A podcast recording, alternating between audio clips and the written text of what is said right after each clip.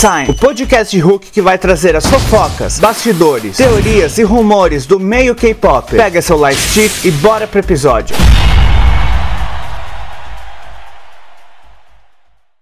E aí, K-Time, Luke Baldin aqui e tá estreando a partir de agora, óbvio, o K-Time! Uh! Aqui eu vou falar de fofoca, vou falar de grupo, de música, enfim tudo que merece atenção no mundo do K-pop, também que não merece, porque eu gosto de uma boa fofoca. E quem não gosta? Para a primeira edição do nosso podcast, eu vou trazer o quê? Um novo grupo da YG que tá para estrear em 2022, segundo nota oficial da gravadora. Porém, quem é velho no K-pop que nem eu sabe que dizem, dizem, dizem, mas de última hora tudo pode mudar. Vamos falar do que a gente já sabe, vamos falar de rumor e também eu vou dar umas opiniões sobre né, vou teorizar com base no que eu já vi acontecendo com outros girl groups da YG.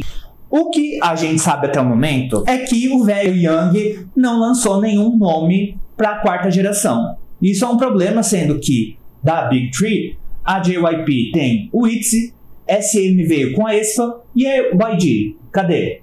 O Blackpink é da terceira geração, rende dinheiro pro velho, porém, é interessante sim ter um nome relevante, claro, né? Na quarta geração. Porque quando a gente fala de segunda geração, a gente tem 21, terceira Blackpink e voltando um pouco para trás, primeira geração, Sweetie. E quarta, cadê? Mostre sua voz, velho ID. E a gente tá esperando. Foi registrado para uso o nome Baby Monster e também está em processo de registro variações para uso opcional, como Baby Monsters, Baby Monster, Baby Babymon, e escrita coreana e também em inglês. Porém, nada oficialmente divulgado. Porém, a YG lançou um comunicado dizendo que teria novo trabalho do Treasure, comeback e turnê mundial do Blackpink e esse tão aguardado debut do novo girl group da YG. A galera vem aí há pelo menos um ano e meio trabalhando nesse novo grupo. E com esse trabalho vem o quê? Rumor, fofoca e supostos insiders.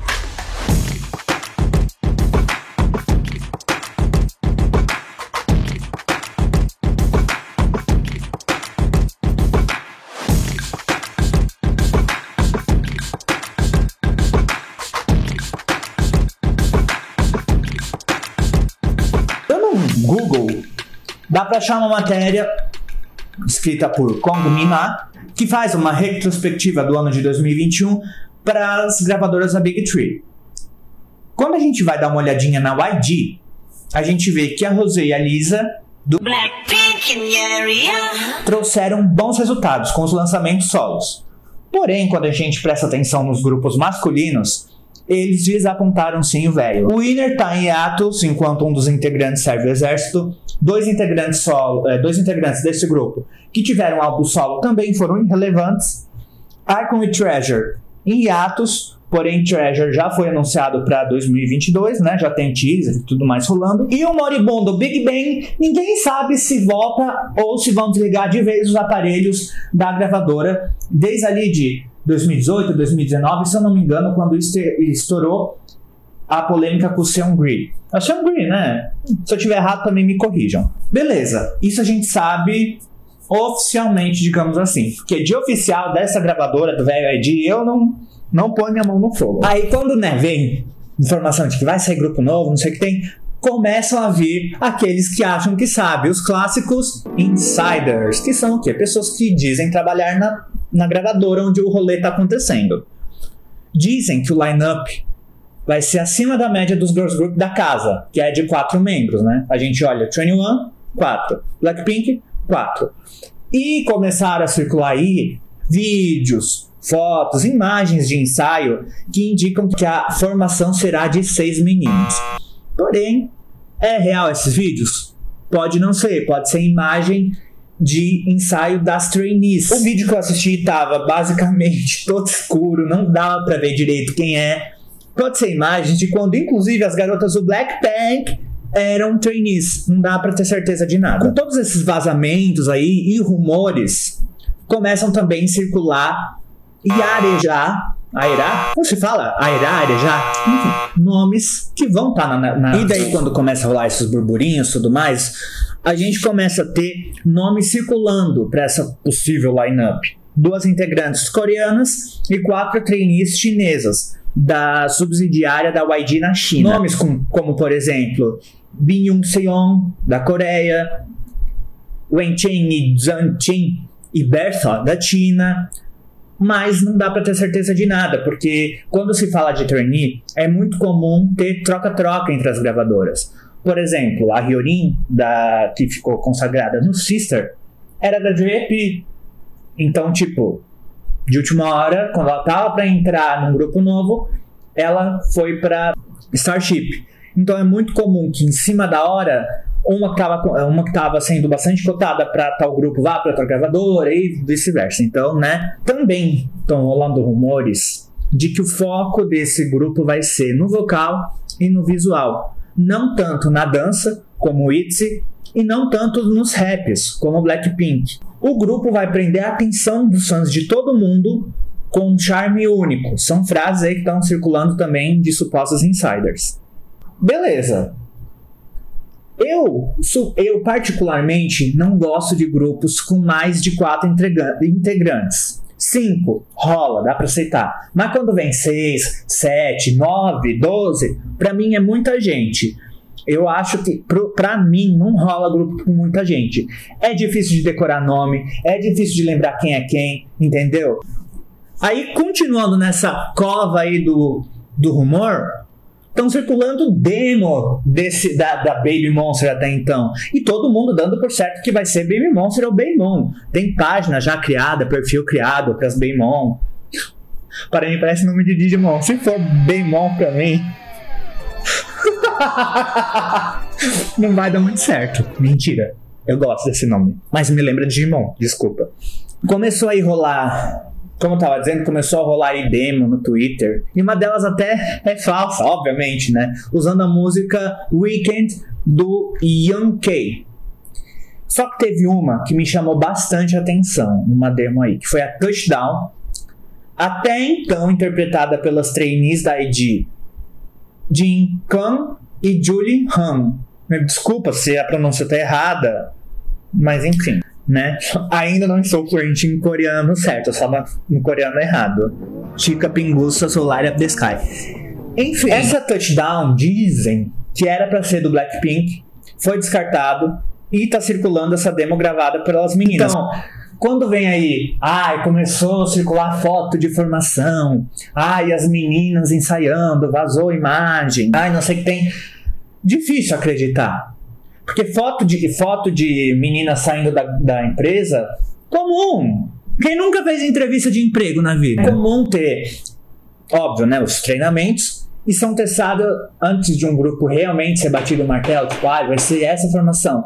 São testadas várias variantes de formações para ver qual mais se encaixa. Porque, por exemplo, o Blackpink foi escolhido com base na na própria interação das garotas, né? na própria química entre elas.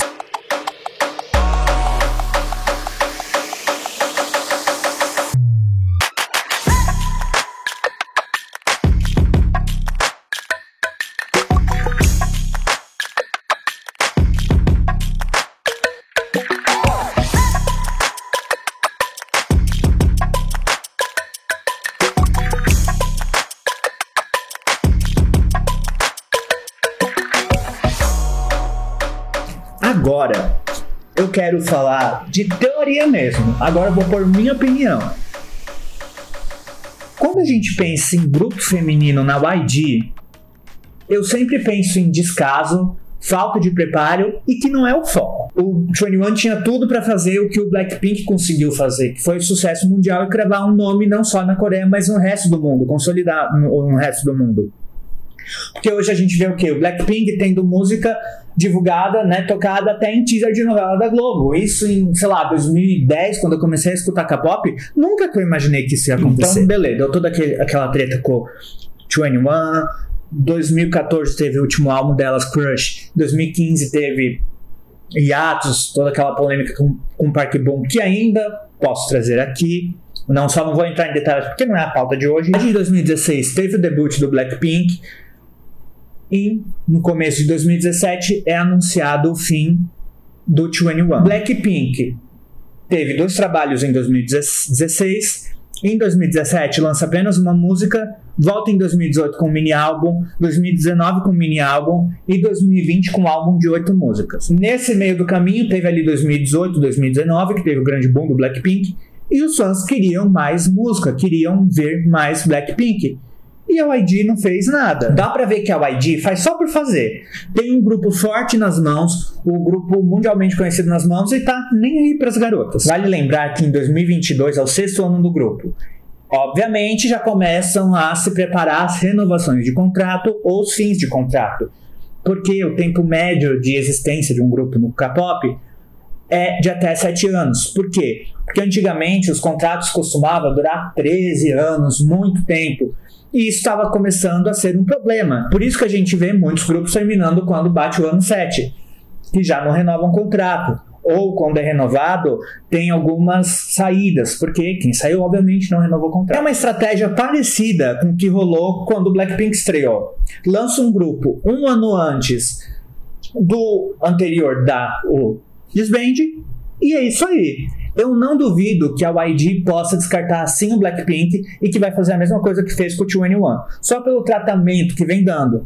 De aparecer uma vez por ano. 2021 não teve nenhum comeback do grupo, apenas lançamentos solos. Sendo que todo mundo queria ver o grupo junto. Então, não duvido que o Baby Monster, suposto Baby Mon, estreie, né? As Baby Monster estreiem. Façam ali o teste se vai ter uma aceitação legal, se o grupo tá rolando ou não.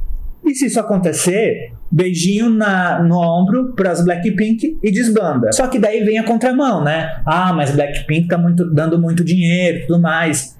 A JYP, a SM, é comum a gente ver mais de um grupo feminino em atividade e isso rolando tranquilamente. Porém, na SM não. Teve 21, veio Blackpink, caiu de One One. Blackpink tá aí, né? Continua numa boa. E agora tá vindo o grupo. Também tem reportagens dizendo que esse grupo pode ser sim uma ameaça pro Blackpink. Sendo que ninguém fala disso pros grupos masculinos, né?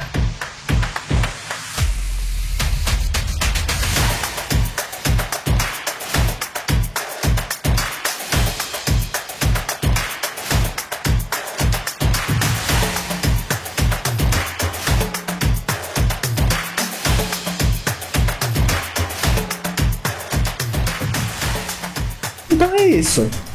Será que a estreia do Baby Monster é o fim do Blackpink?